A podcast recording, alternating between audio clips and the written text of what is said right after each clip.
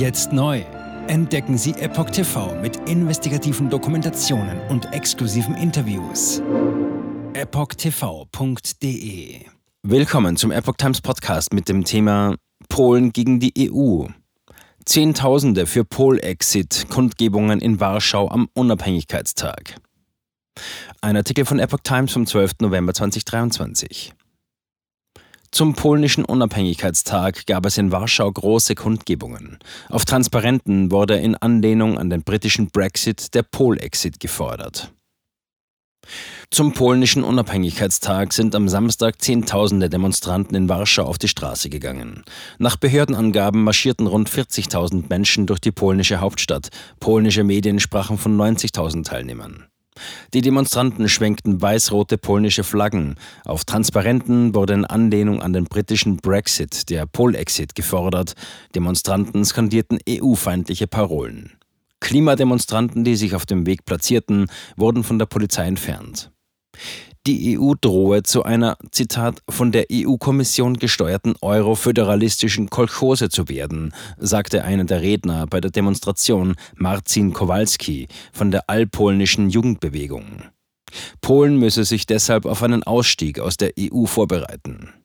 Christoph Bosak von der rechtsextremen Partei Konföderation forderte, Zitat, die Unabhängigkeit Polens zu verteidigen.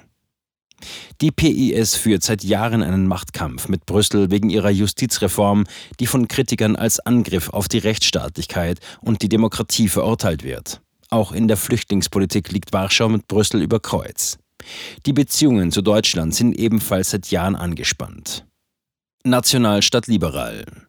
Knapp einen Monat nach der Parlamentswahl beanspruchen in Polen weiterhin die bisherige nationalistische Regierungspartei Recht und Gerechtigkeit PIS und die proeuropäische Opposition den Wahlsieg und damit das Recht auf die Regierungsbildung für sich.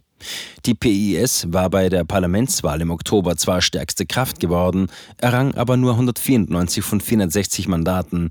Es gilt als höchst unwahrscheinlich, dass sie mit anderen Partnern eine parlamentarische Mehrheit zustande bekommt. Die oppositionelle liberal-konservative Bürgerkoalition von Ex-Regierungschef Tusk und ihre beiden Koalitionspartner, das Mittebündnis Dritter Weg und die Linken, hätte mit 248 Parlamentssitzen eine Mehrheit. Dennoch hatte der PIS-nahe Präsident Andrzej Duda vor wenigen Tagen den bisherigen Ministerpräsidenten Mateusz Morawiecki von der PIS mit der Regierungsbildung beauftragt. Der Unabhängigkeitstag feiert die Wiederherstellung der nationalen Souveränität Polens im Jahr 1918, am Ende des Ersten Weltkriegs und nach 123 Jahren Herrschaft durch Preußen, Österreich und Russland.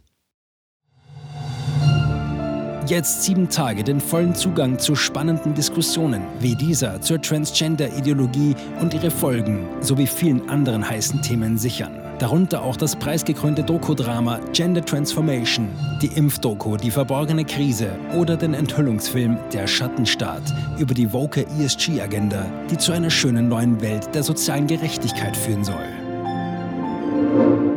EpochTV.de Transgender. Wird als sehr cool dargestellt durch die Medien durch TikTok, Reddit, Tumblr, Instagram, Facebook, Twitter, durch ihre Spiele in den Filmen. Warum tun sie das alle gleichzeitig?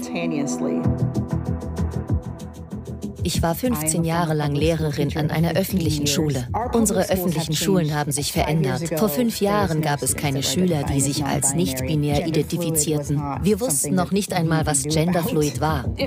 Wenn ich mit einer Person darüber sprechen würde, warum sie glaubt, im falschen Körper zu sein, meine Zulassung wäre in Gefahr.